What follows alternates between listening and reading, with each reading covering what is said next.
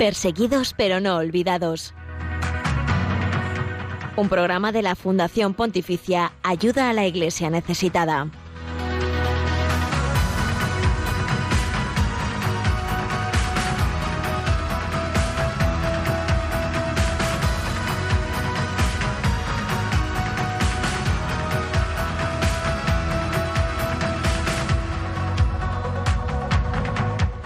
Muy buenos días. Líbano se enfrenta a uno de los peores momentos sociales y políticos.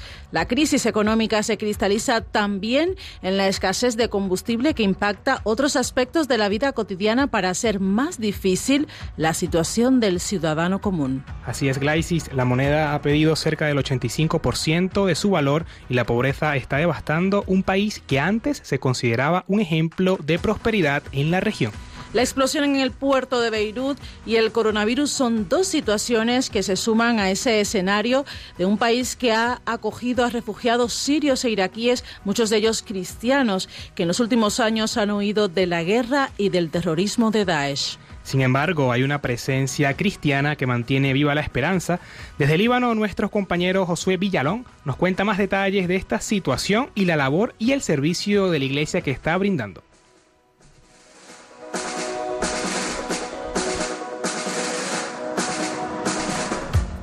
En Perseguidos pero no olvidados les contamos la reciente distinción que ha sido concedida a ayuda a la Iglesia necesitada, la medalla Caridad en la Esperanza que entrega la Sociedad de San Vicente de Paul. Su presidente, Renato Lima de Oliveira, estará con nosotros para contarnos por qué hemos sido merecedores de esta distinción y la importancia de esta medalla.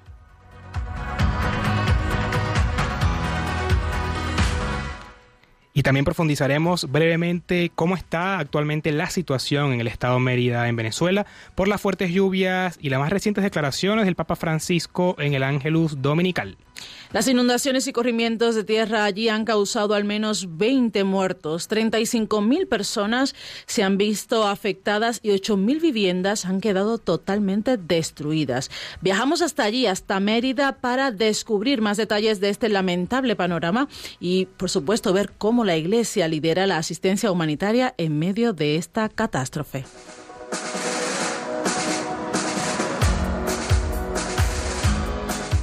Y en este momento se está llevando a cabo el 52 Congreso Eucarístico Internacional en Budapest, capital de Hungría, que finaliza este domingo 12 de septiembre. Nos adentramos para saber cómo se encuentra la libertad religiosa en este país europeo.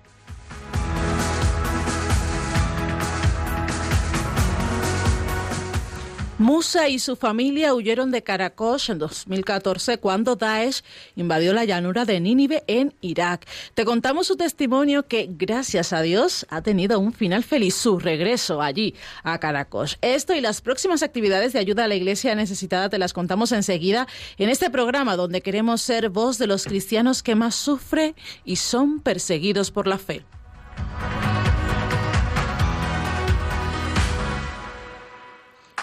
Comparte lo que te contaremos a lo largo del programa, ya que puedes hacerlo a través de nuestras redes sociales. En Twitter somos arroba ayuda en Facebook ayuda a la iglesia necesitada. También nos puedes encontrar en Instagram y en YouTube. Y si prefieres escribirnos un email, esta es nuestra dirección perseguidos pero no olvidados arroba radiomaria.es. Saludamos ya a Javi Esquina que pone mano a los controles de perseguidos pero no olvidados. Buenos días amigos y saludar que nos está escuchando ya Josué desde el Líbano. Eso es, nuestro compañero está por allí, enseguida vamos a hablar con él, pero antes tenemos que saludar también a todos los que a esta hora están sintonizando Radio María, que llega a toda España y, y, más allá de las fronteras de este país. Gracias por estar con nosotros, gracias por sintonizar perseguidos pero no olvidados. El jueves 9 de septiembre recordamos a San Pedro Claver. Dedicó su vida con abnegación y caridad para los esclavos negros y bautizó con su propia mano a casi 300.000 de ellos. Le pedimos a San Pedro Claver que nos libere de nuestras miserias y que nos haga renacer cada día en el amor de nuestro Señor Jesucristo.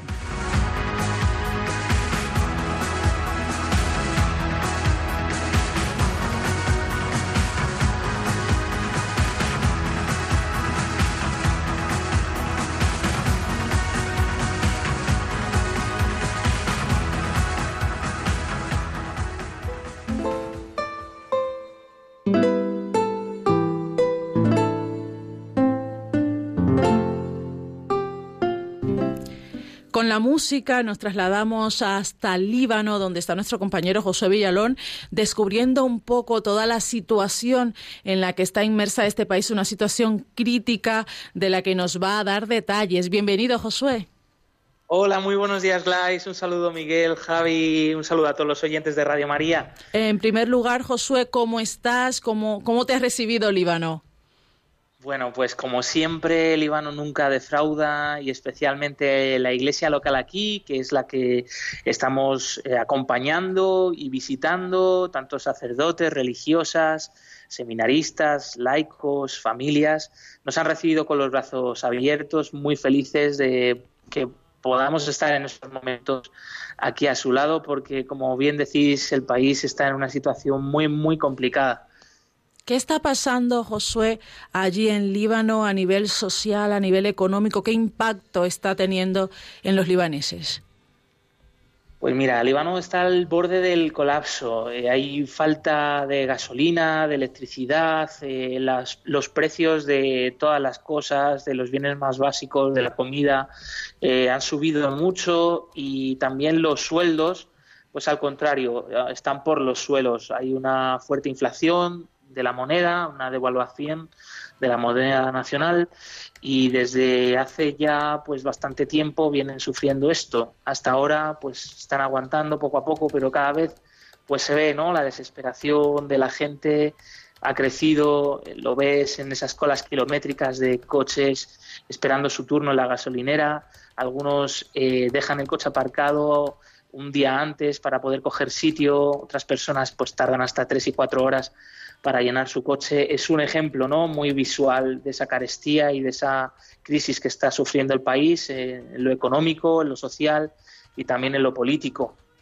Josué, ¿y hoy en día cuáles son las principales necesidades de los libaneses?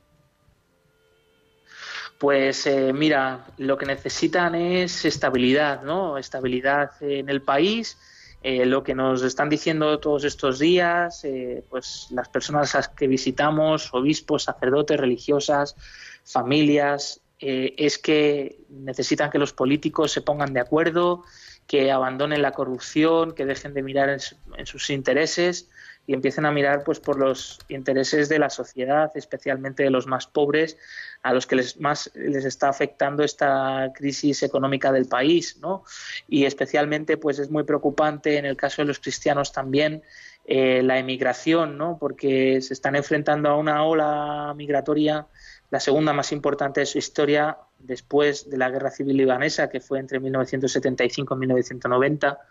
Eh, pues las familias están volviendo a, a buscar pues como salida el irse del país, ¿no? Y esto es algo muy preocupante porque los cristianos están eh, decreciendo en número, ¿no? Y al final también sucumben a la presión del fundamentalismo, sobre todo fundamentalismo islámico, eh, de grupos eh, que no les quieren aquí, ¿no?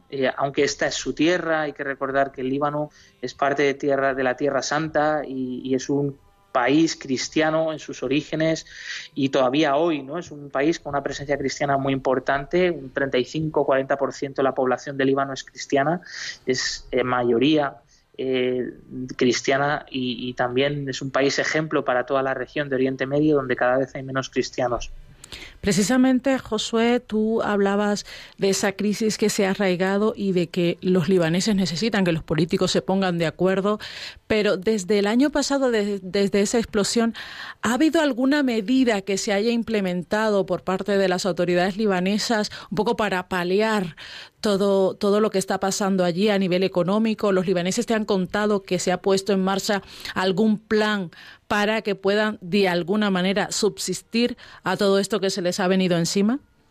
Nada, no hay absolutamente nada. De ahí también, pues, eh, el cabreo, ¿no? Y, la indignación de toda la sociedad libanesa con sus políticos, porque hasta día de hoy todavía Beirut y las zonas más cercanas al puerto de Beirut, donde se sufrió esa explosión el pasado 4 de agosto de 2020, hace un poquito más de un año, pues sigue siendo una ciudad llena de andamios, una ciudad en reconstrucción, se sigue viendo muchísimos edificios todavía que quedaron dañados por esa explosión y que después de un año pues no se han podido renovar por lo que decimos, por la falta de material, por también eh, la subida del precio de todo, eh, por la crisis económica que hay, porque la gente no tiene medios ¿no? Para, para poder hacer frente a esa reconstrucción y agradecen por eso también mucho la ayuda de parte de Ayuda a la Iglesia Necesitada y de otras organizaciones eh, de la Iglesia que sí que están ofreciendo su apoyo desde fuera para que se puedan reconstruir las iglesias, para que se puedan reconstruir también los colegios, los hospitales. Eh, aquí la Iglesia pues hace una labor pastoral, evangelizadora estupenda, pero también tiene una misión social muy fuerte a través de la educación y de la sanidad. Y pues es gracias no tanto a, los políticos, sino pues a la propia Iglesia a través de organizaciones como Ayuda a la Iglesia Necesitada que han podido reconstruir, están pudiendo reconstruir poco a poco eh, Josué, ante la crisis y bueno, lo que nos comentas, ¿cuál es la labor y el apoyo que está ofreciendo la Iglesia a estas comunidades que se han visto más afectadas? Sí, pues mira, también las personas aquí nos lo decían, ¿no? Recuerdo pues hace unos días que hemos estado con las hijas de la caridad en un barrio muy pobre, muy pobre de Beirut, de la capital de Beirut, de Líbano, y ellas nos decían, ¿no? Que la gente es muy agradecida con ellas porque están proveyendo bolsas de comida, también tienen un centro, un dispensario médico donde reparten medicinas y tienen una pequeña consulta médica y ellas nos decían, ¿no? Eh, gracias pues a la ayuda que nos ha ofrecido ayuda la Iglesia necesitada, hemos vuelto a creer en, en la humanidad porque habíamos perdido, perdido, toda esperanza, ¿no? Viendo el desastre en nuestro país, ¿no? De tantos años de guerra, ahora la explosión en el puerto de Líbano, la corrupción de nuestros políticos, pero gracias a vosotros ayuda a la Iglesia necesitada, pues no perdemos la esperanza y hemos recuperado también nuestra confianza en el ser humano y por supuesto es un testimonio de fe para tantas personas que son ayudadas, atendidas por la Iglesia,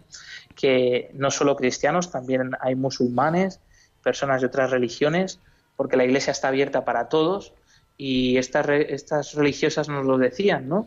Eh, vosotros sois nuestra esperanza, eh, nosotros pues podemos también mantener aquí nuestra fe gracias a tantas oraciones de tantas personas que desde España pues sabemos que están rezando por nosotros y que nos están ayudando de forma concreta en nuestro día a día. Y esa es la dimensión de, nuestra iglesia, ¿no? Esa iglesia que acoge a todo el que necesita el sentirnos hermanos, sobre todo en situaciones tan delicadas como, como la que atraviesa ahora mismo Líbano. Tú decías ahorita que es un país eh, que ha sido ejemplo durante muchísimos años de la convivencia entre personas de diferentes credos. ¿Se mantiene así esa realidad, eh, Josué? ¿Siguen siendo las religiones eh, ejemplo de una eh, convivencia pacífica? Aquí la religión sigue teniendo un papel fundamental porque los libaneses son personas de muchísima fe, eh, tanto musulmanes como cristianos, y tú lo puedes notar eh, como, bueno, hace, justo ayer, el día de la fiesta de la Natividad de la Virgen, estuvimos visitando el santuario de Jarisa, patrona de Nuestra Señora de Jarisa, patrona de Líbano, y se veían ¿no? familias, grupos de jóvenes, eh, gente de todas las edades que acudían a este santuario a hacer su oración a la Virgen María, también curiosamente musulmanes, ¿no? Eh, que vienen aquí a rezar a la Virgen María porque ellos le tienen también mucha devoción. Y, tú lo ves que son personas de fe, de una fe fuerte, de una fe eh, que interpela, que la viven en su día a día, ponen su confianza en Dios. Y, eso es muy importante, yo creo, también para nosotros, ¿no? Está habiendo un intercambio pues de muchos dones materiales y también espirituales porque nosotros desde aquí les podemos desde España podemos ayudar no pues con nuestro dinero con nuestra aportación económica pero también a través de nuestras acciones y ellos a su vez eh, también nos dicen que rezan por nosotros no y, y se ve no en su rostro pues esa confianza en Dios y esa unión que realmente pues tienen con nosotros como hermanos que somos en la fe y, eso nos está haciendo seguro que mucho bien también a, los cristianos en España, a la Iglesia en España, pues a continuar nuestra fe, ¿no? Ahí hay una comunión de bienes eh, muy importante y esa es la Iglesia católica, ¿no? Y, y esa es también nuestra fe. Y es también eh, ayuda a la iglesia necesitada que está presente, pues donde quiera que un hermano necesita, presente a través de la oración y de la caridad. Y hablando de ayuda a la iglesia necesitada y esa asistencia que brinda a, los que están en situaciones difíciles, Josué, ¿qué proyectos has conocido estos días, has visitado de los que forman parte de esa gran ayuda que está haciendo ACN a través de, pues, de los benefactores, de la generosidad de tantos benefactores? Que colaboran con nosotros para ayudar específicamente a nuestros hermanos en Líbano.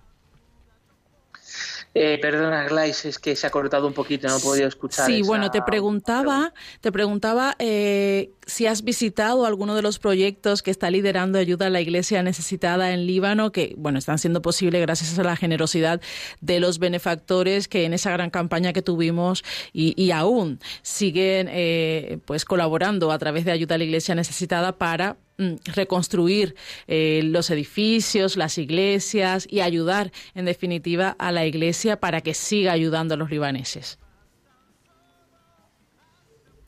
Creo que hemos perdido comunicación con nuestro compañero Josué. Estamos hablando con él desde Beirut, capital del Líbano. Está de visita allí estos días para conocer la situación que tiene el país inmerso en una profunda crisis eh, social, una crisis que eh, está impactando de manera significativa en toda la población y de eso ha dado fe Josué, que nos ha contado que el país está al borde del colapso, que hay largas colas, que se pasan tres y cuatro horas en gasolineras para poder llenar el tanque de sus vehículos. Y, bueno, y nos contaba también de esa unidad que hay de las iglesias eh, en Líbano, que ha sido hasta hoy un ejemplo de esa convivencia pacífica entre, entre religiones. Sin embargo, también Líbano se enfrenta a una inmigración importantísima porque mucha gente se está yendo por esta crisis eh, económica, se enfrentan a una segunda ola migratoria eh, donde también de la que también forman parte muchos cristianos que sucumben en muchas ocasiones a la presión del fundamentalismo islámico que no deja de ser eh, pues una amenaza para esa convivencia pacífica entre religiones y también para el cristianismo que es raíz en Líbano. Ayuda a la Iglesia necesitada está presente en Líbano hace muchísimos años y sobre todo a partir de esa explosión en el puerto de Beirut que dejó devastada la ciudad, sobre todo al barrio cristiano que estaba muy cerquita del puerto de Beirut. Creo que aún no hemos retomado eh, esa comunicación con nuestro compañero Josué. Son cosas del directo, pero seguimos en perseguidos, pero no olvidados. Son las 11 y 19 minutos, las 10 y 19 en las Islas Canarias. Estamos hablando de Líbano en Perseguidos pero no olvidados, pero vamos a tener otros temas. Solo tienes que quedarte unos minutos más para conocer cuál ha sido la distinción que ha recibido ayuda a la Iglesia necesitada concedida por la Sociedad San Vicente de Paul.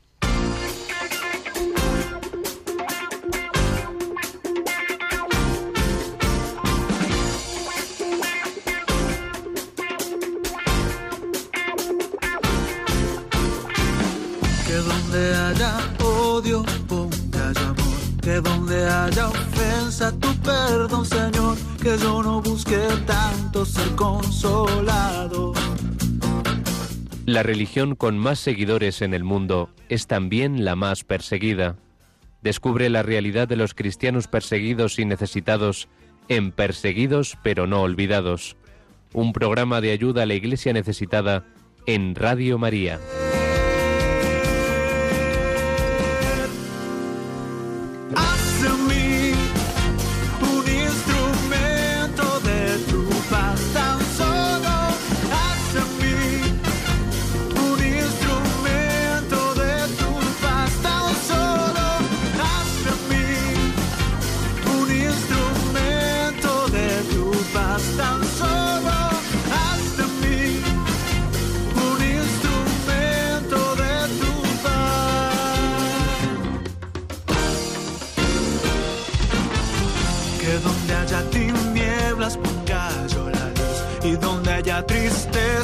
Ponga la alegría y no me empeñe tanto en ser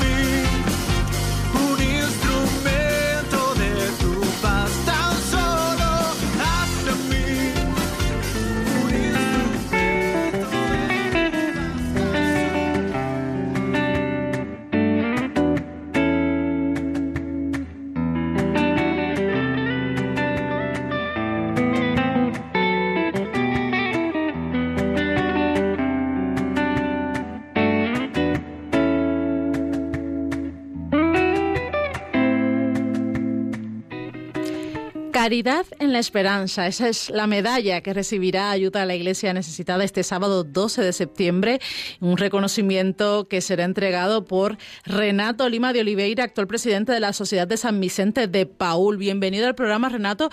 ¿Por qué habéis decidido conceder esta medalla de la Caridad en la Esperanza a Ayuda a la Iglesia Necesitada?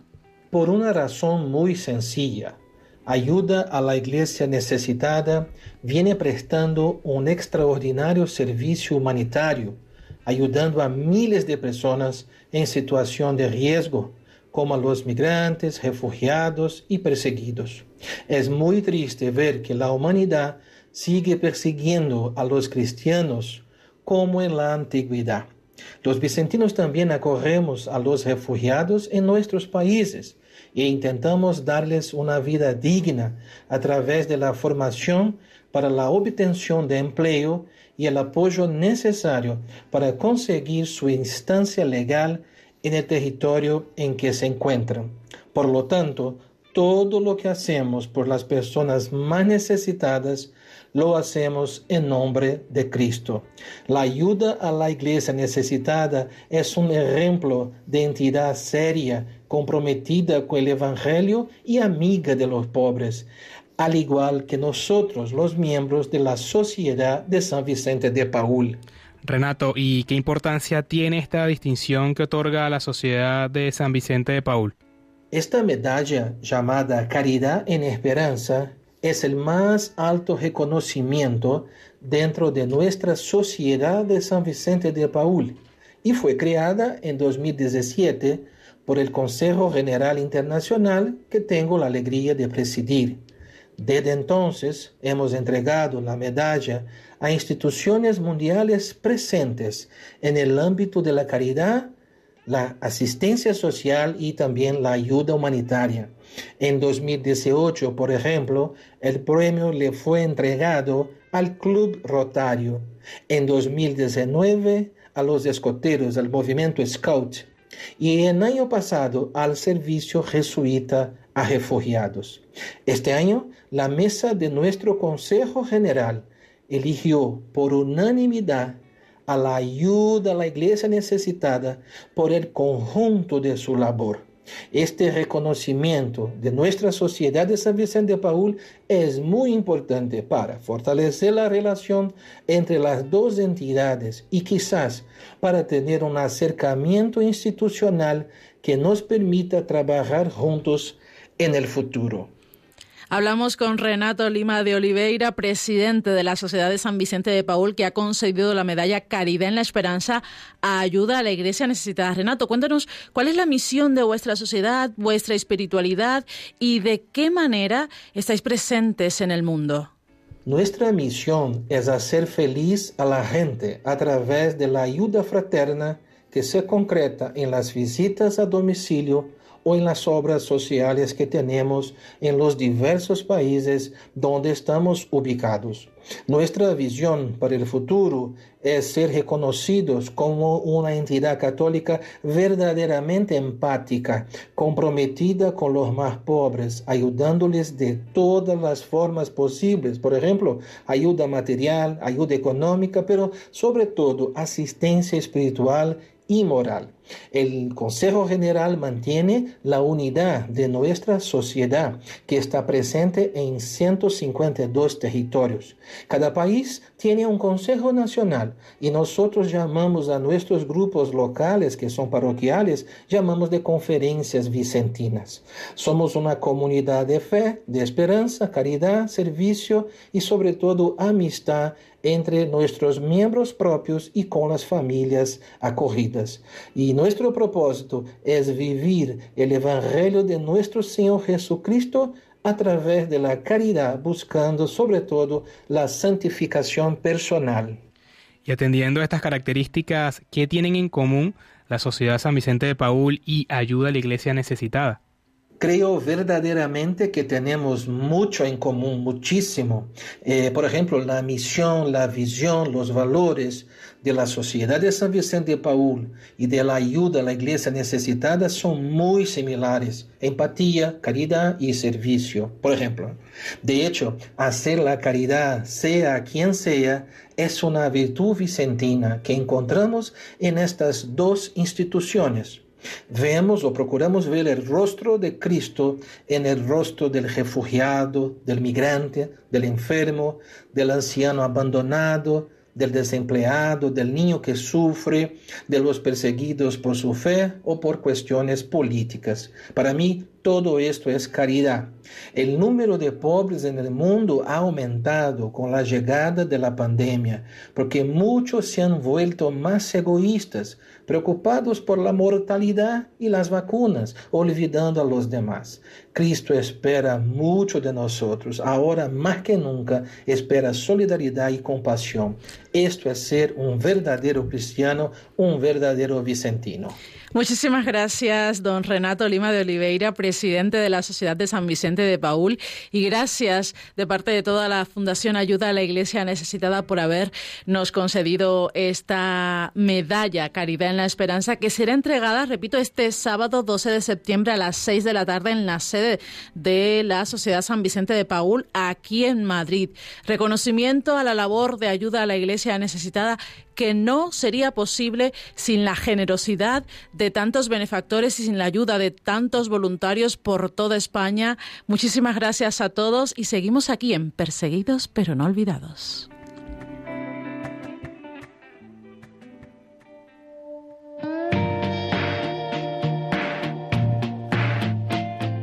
Hoy hay más cristianos perseguidos que en los primeros siglos de la Iglesia. Nadie habla de ellos. Nosotros sí, perseguidos pero no olvidados. Un programa de ayuda a la iglesia necesitada en Radio María. Que estoy contigo y de tu lado nunca me alejaré.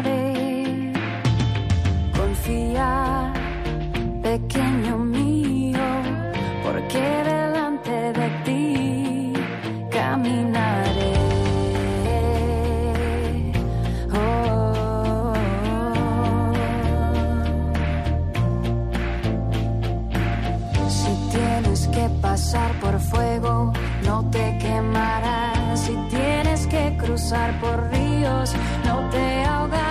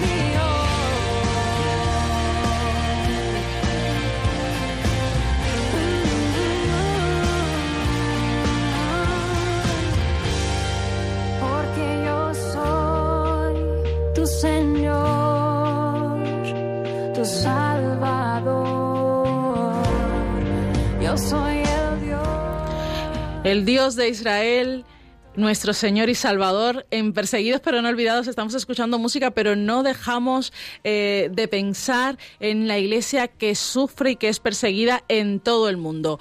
Comparte todo lo que quieras con nosotros. Ya te hemos dicho en nuestras redes sociales. En Twitter somos arroba ayuda neces. También estamos en Facebook Ayuda a la Iglesia Necesitada y en Instagram Ayuda Iglesia Necesitada. Y te doy también el número de WhatsApp por si quieres enviarnos un mensajito en pleno directo. Es el 668 599383. Repito, 668 599383. 83. Enseguida vamos con la actualidad de la iglesia pobre y perseguida en el mundo.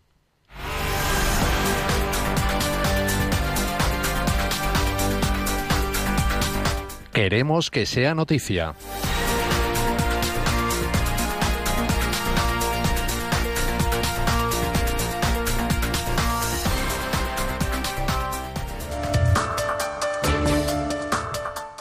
Celebran en estos días el 52 Congreso Eucarístico Internacional en Hungría.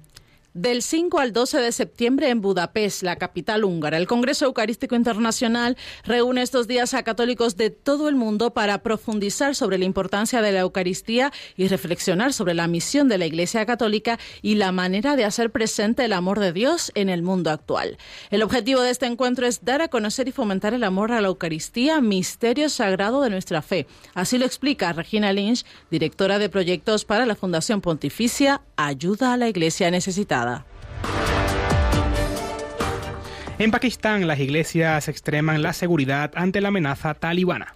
En una reunión de líderes católicos y protestantes, altos cargos del clero acordaron reforzar la vigilancia y protección armada, especialmente en los servicios dominicales. Esta medida es consecuencia de la preocupación de que la toma de poder de los talibanes en Afganistán desencadene incidentes extremistas dirigidos contra las comunidades cristianas y otras confesiones minoritarias. Sajid Christopher, activista por los derechos humanos pakistaní y director ejecutivo de una organización que defiende a, los, a las minorías religiosas ha señalado que hay temores de que otras organizaciones militantes aprovechen los acontecimientos en Afganistán para atacar a las minorías religiosas, incluidos los cristianos. El Papa se reunirá con la minoría gitana en Eslovaquia. Lo hará en Coise, la segunda ciudad más grande del país, durante su visita pontificia del 12 al 15 de septiembre. Actualmente el país tiene 5 millones de habitantes y es también hogar de unas 350 mil personas que pertenecen a la minoría gitana, que es la más numerosa de Eslovaquia. Sin embargo, siguen viviendo en la periferia de la sociedad. El círculo vicioso de subsidios estatales, la falta de educación, pobreza, y sexualidad prematura ha desembocado en la situación actual en la que miles de gitanos viven en chabolas en Eslovaquia Oriental. Dos cristianos son agredidos en la India por captar nuevos fieles. La comunidad cristiana de la India ha vuelto a sufrir un duro golpe después de que el pasado 5 de septiembre arrestaran a un pastor pentecostal y a un religioso mientras oficiaba una misa dominical en su comunidad. Tal y como ha revelado la agencia de noticias Asia News, el presidente del Consejo Global de Cristianos Indios, Sahan George, comenta que el pastor estaba dirigiendo la oración con una treintena de miembros de su iglesia y sin que hubiera ninguna provocación, un grupo de extremistas de derecha irrumpió haciendo falsas acusaciones de conversión y atemorizando a los fieles. Luego llevaron al pastor a la comisaría. Explicó. Y hasta aquí la actualidad de la iglesia pobre y perseguida en el mundo. Para mayor información pueden consultar en nuestra web ayuda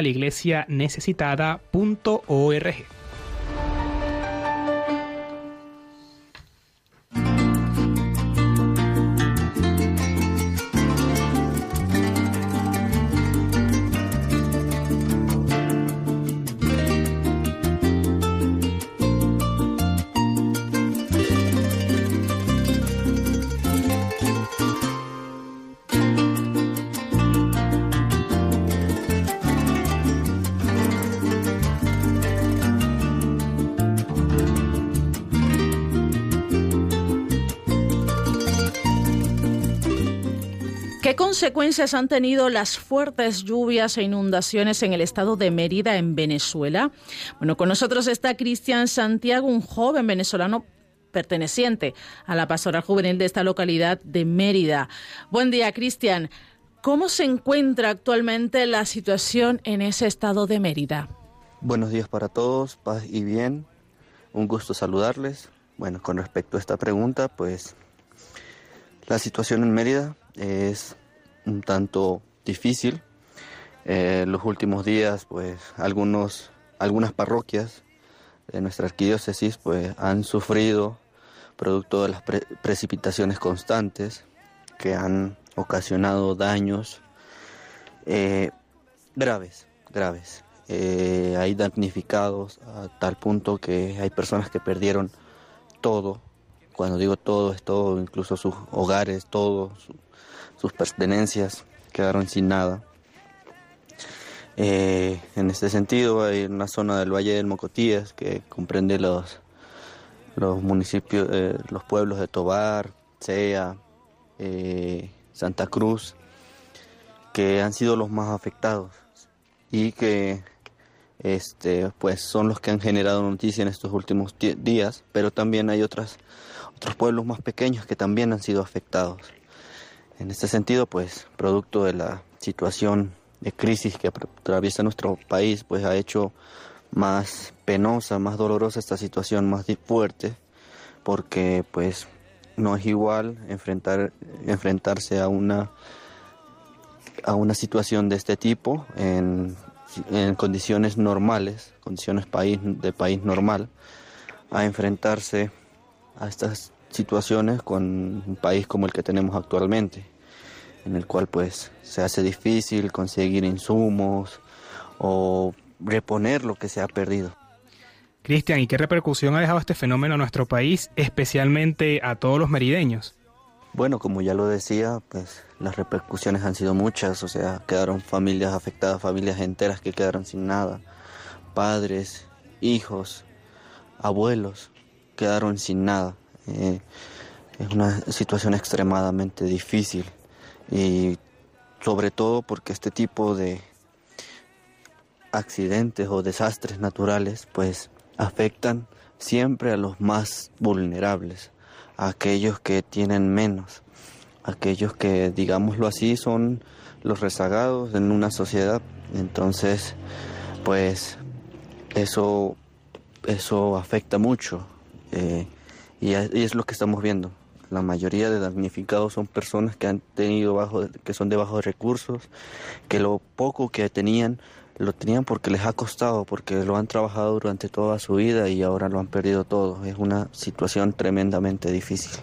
Y en medio de un panorama mm, de esta magnitud, ¿qué ayuda está ofreciendo la Iglesia para subsanar y ayudar a los más necesitados?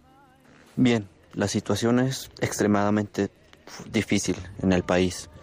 Para nadie es un secreto. Sin embargo, eh, la Iglesia está trabajando desde el momento en el que se dio la noticia de todo esto que había ocurrido, eh, los deslaves y todo esto, pues de una vez la iglesia se movilizó y empezamos a recaudar, a recoger eh, insumos, alimentos no perecederos, artículos de higiene personal, medicinas, eh, ropa, colchones, sábanas, cobijas, agua potable, todo este tipo de cosas lo empezamos a recolectar en, todas en todas las parroquias de la arquidiócesis.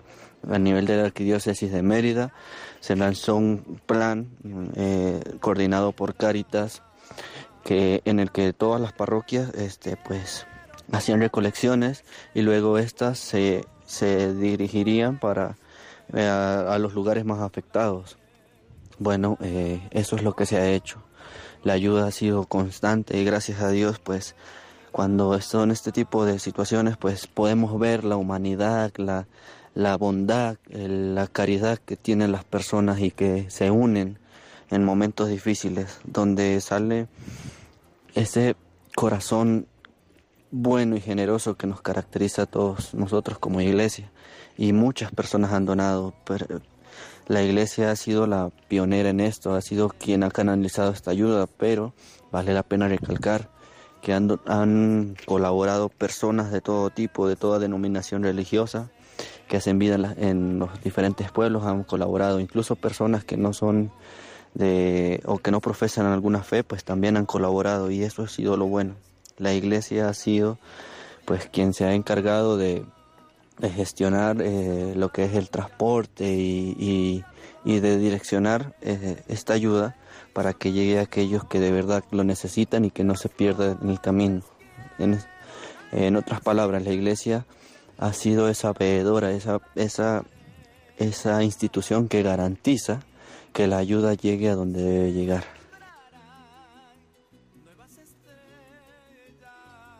Eh, Cristian, ¿y cuál ha sido la postura del gobierno venezolano ante esta situación? ¿Crees que ha interferido o de alguna manera colaborado en unión con la iglesia para poder así ayudar a tantas familias que han quedado damnificadas? La postura del gobierno, bueno, esa ha sido una postura totalmente cerrada y a mi manera de entender errónea.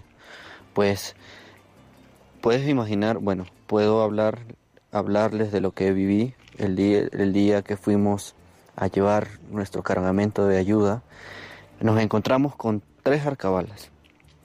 La primera, pues no nos puso trabas. Ya la segunda, la famosa arcabala de la Victoria, que es donde nos han puesto siempre han puesto trabas, pues nos retuvieron dos horas y no había muchos ánimos de dejarnos pasar hasta que el padre Carlos, el, eh, quien dirige Cáritas a nivel arquidiocesano, pues intercedió y, y nos dejaron pasar, pero es, es bochornoso lo que ellos hacen, o sea, ponían trabas, querían que lo que nosotros llevábamos se lo diéramos a ellos y ellos hacerlo llegar hasta las zonas, pero el detalle era que ya sabíamos que cuando eh, en otros cargamentos que habían hecho eso, pues ellos decían que era el gobierno quienes estaba, quien estaba haciendo llegar la ayuda, que ellos eran los quienes estaban dando esa ayuda y no, no es el deber ser.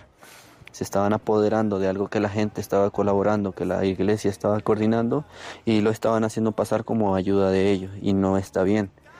Luego había otra alcabala que también nos puso trabas y por si fuera poco, una vez, una vez que habíamos llegado al centro de acopio de la parroquia Perpetuo Socorro, como ya les había dicho, pues eh, llegaron este, sujetos del gobierno, eh, mm, eh, funcionarios públicos, adeptos al gobierno y este, agentes de la Guardia Nacional Bolivariana a los centros con la misma excusa. Llegaron diciendo que ellos se ponían al servicio para ayudar en la distribución, pero querían llevarse parte de lo que nosotros habíamos entregado, una, de una caravana de cinco, seis carros que habían, camiones que habían llegado hasta allá con ayuda, y ellos querían adueñarse de una parte de ello para llevarlo a sus centros de acopio, porque ellos tienen centros de acopio propios y este, querían eh, llevarse eso con la misma excusa para ellos dársela primero a las personas que son afines a ellos, segundo para a quienes les hicieran llegar decir que ellos eran los que habían proporcionado esa ayuda. Entonces, pues los obstáculos han estado claros.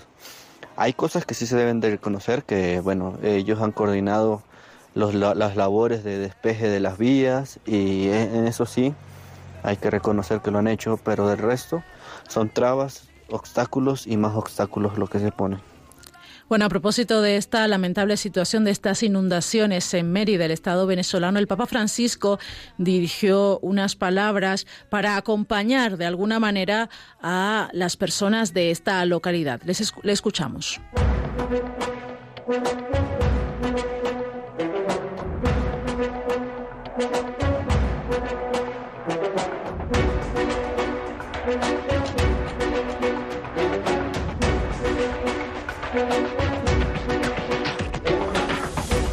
Sono vicino alla popolazione dello Stato venezuelano di Mérida. Expreso mi cercanía con la población de Venezuela en el estado de Mérida que ha sufrido las inundaciones. Rezo por todos los que sufren a causa de esta calamidad.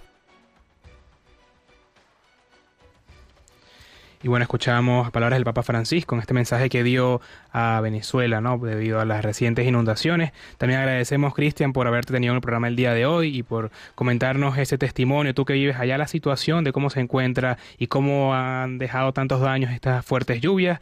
Cuenta con nuestras oraciones de por acá y bueno, siempre, siempre, siempre siguiendo avanzando el servicio de los que más sufren, ¿no? El informe Libertad Religiosa actualiza la situación de la libertad religiosa y casos de ataque contra las religiones en 196 países del mundo. No seamos indiferentes ante una realidad que afecta a millones de personas en los cinco continentes, especialmente a los cristianos en China, Irak o Nigeria. Conoce cuál es la situación de este derecho a través del informe Libertad Religiosa que edita Ayuda a la Iglesia Necesitada.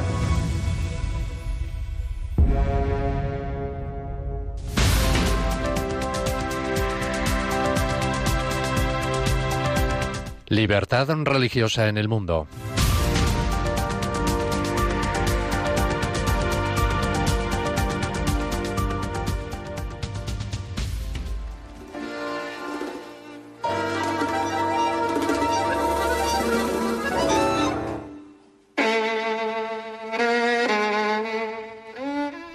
El Congreso Internacional Eucarístico que se realiza en estos momentos en Budapest, capital húngara, tiene como objetivo dar a conocer y fomentar el amor a la Eucaristía y culmina el próximo 12 de septiembre en una misa de clausura presidida por el Papa Francisco. Este país representa un importante papel en las plataformas internacionales que promueven la libertad religiosa, entre ellas en la Alianza Internacional para la Libertad Religiosa o de Creencias, creada en febrero de 2019. Durante el periodo estudiado en el informe Libertad Religiosa en el Mundo que edita Ayuda a la Iglesia Necesitada y los primeros meses de aplicación de la ley de la Iglesia, no se han producido violaciones a este derecho fundamental en Hungría.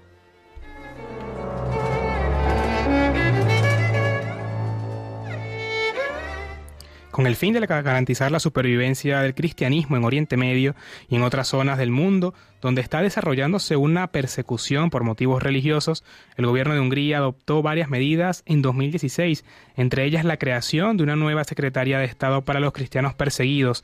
Esta oficina cuenta con un importante organismo de financiación llamado Hungría Ayuda, para ayudar a proyectos locales relacionados con la educación, la salud y el desarrollo económico para las comunidades perseguidas.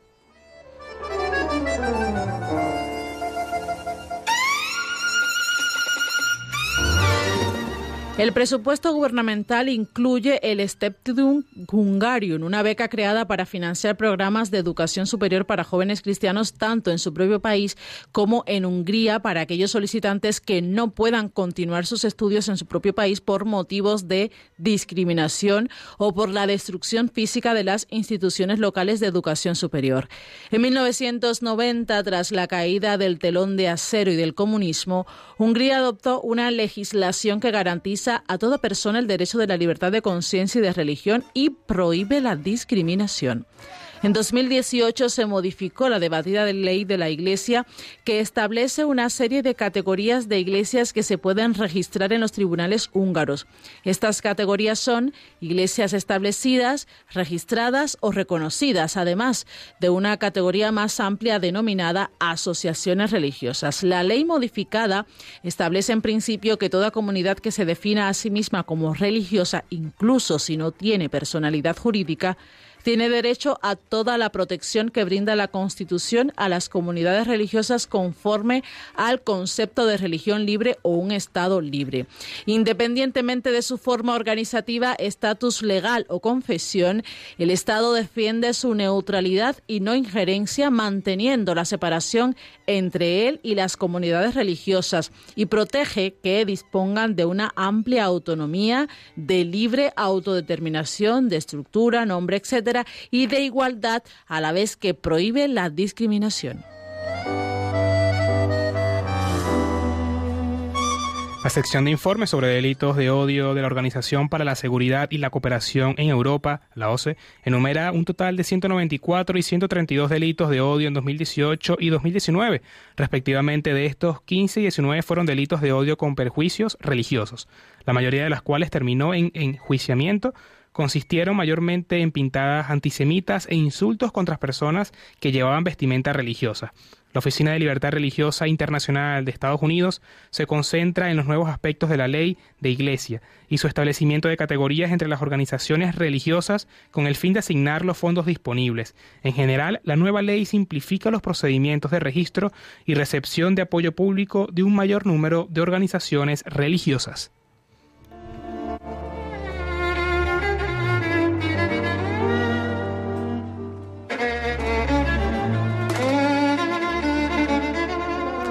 Otras organizaciones que informan sobre la libertad religiosa en Hungría subrayan la existencia de disputas internas entre destacadas asociaciones judías de este país debido a sus diferencias de opinión respecto al Museo del Holocausto Casa del Destino, proyecto del gobierno húngaro. Aunque la propiedad total se transfirió a la comunidad judía, la financiación sigue siendo pública. En abril de 2019, durante la ceremonia de apertura del Instituto Avicena de Estudios de Oriente Medio, el primer ministro Orbán expresó su esperanza en que un mayor conocimiento del otro hará de cristianos y musulmanes mejores compañeros.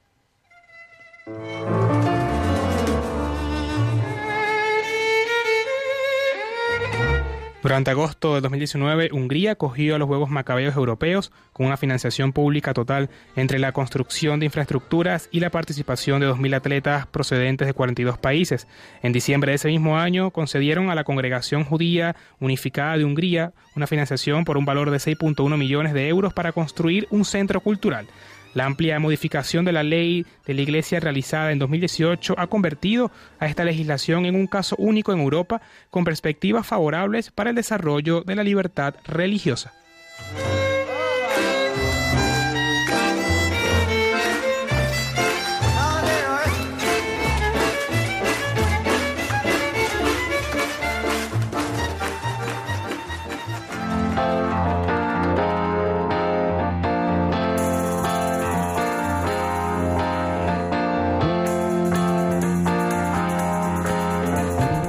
Cerca de ti.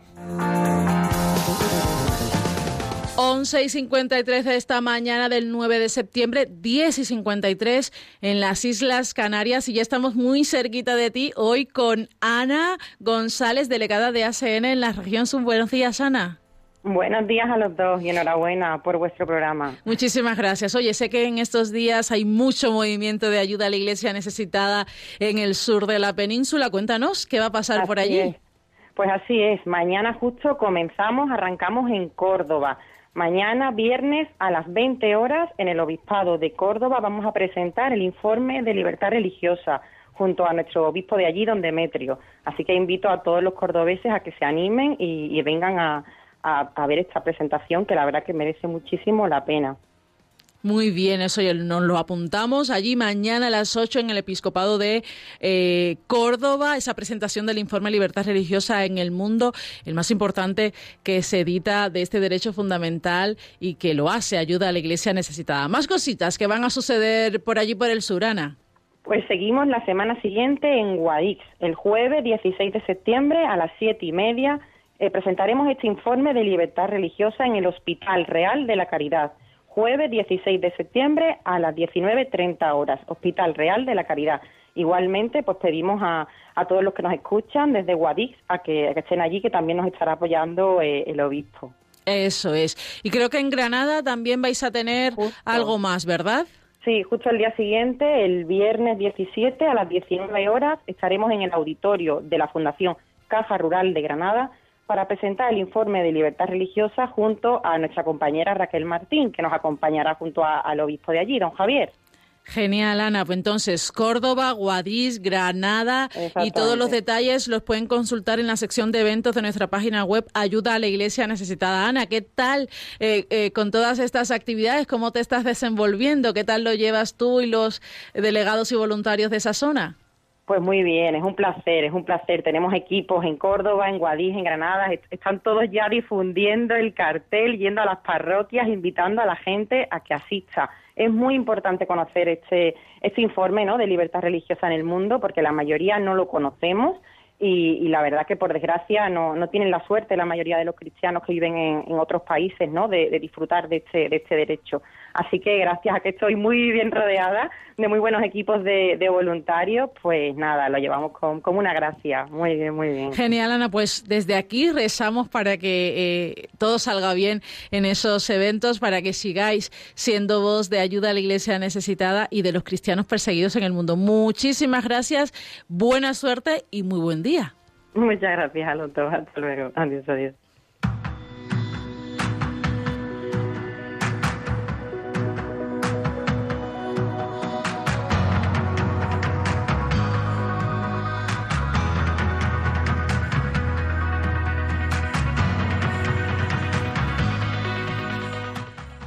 Perseguidos pero no olvidados, hoy te hablo de la situación en Líbano con nuestro compañero Josué que nos ha contado ese colapso en el que está inmerso el país, esa profunda crisis económica y social que se ha arraigado y esa segunda ola migratoria, la más importante que ha vivido Líbano en los últimos años. También te hemos contado la situación de Venezuela, ¿verdad, Miguel Ángel? Efectivamente, de la mano de Cristian que se encuentra en Mérida y bueno, también poniéndonos al tanto de cómo también ha sido la labor de la iglesia ayudando y sobre todo subsanando ese error. Y hemos conocido los próximos eventos de ayuda a la iglesia necesitada en Córdoba, en Guadix y en Granada, el sur de la península. Mm, vamos a estar muy presentes por allí, eh, pues dando a conocer la situación de la iglesia pobre y perseguida en el mundo a través de la presentación del informe Libertad Religiosa en el Mundo que edita Ayuda a la iglesia necesitada.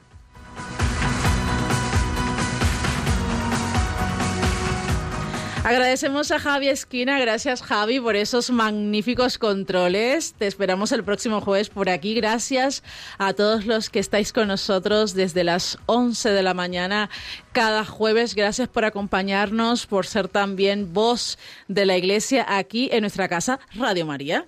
Efectivamente, y continúa la programación de Radio María con el rezo del Ángelus. Nosotros nos volveremos a escuchar el próximo jueves, si Dios quiere, 16 de septiembre, a la misma hora 11 de la mañana aquí y movidos por el amor de Jesucristo y al servicio de la iglesia que sufre, un fuerte abrazo.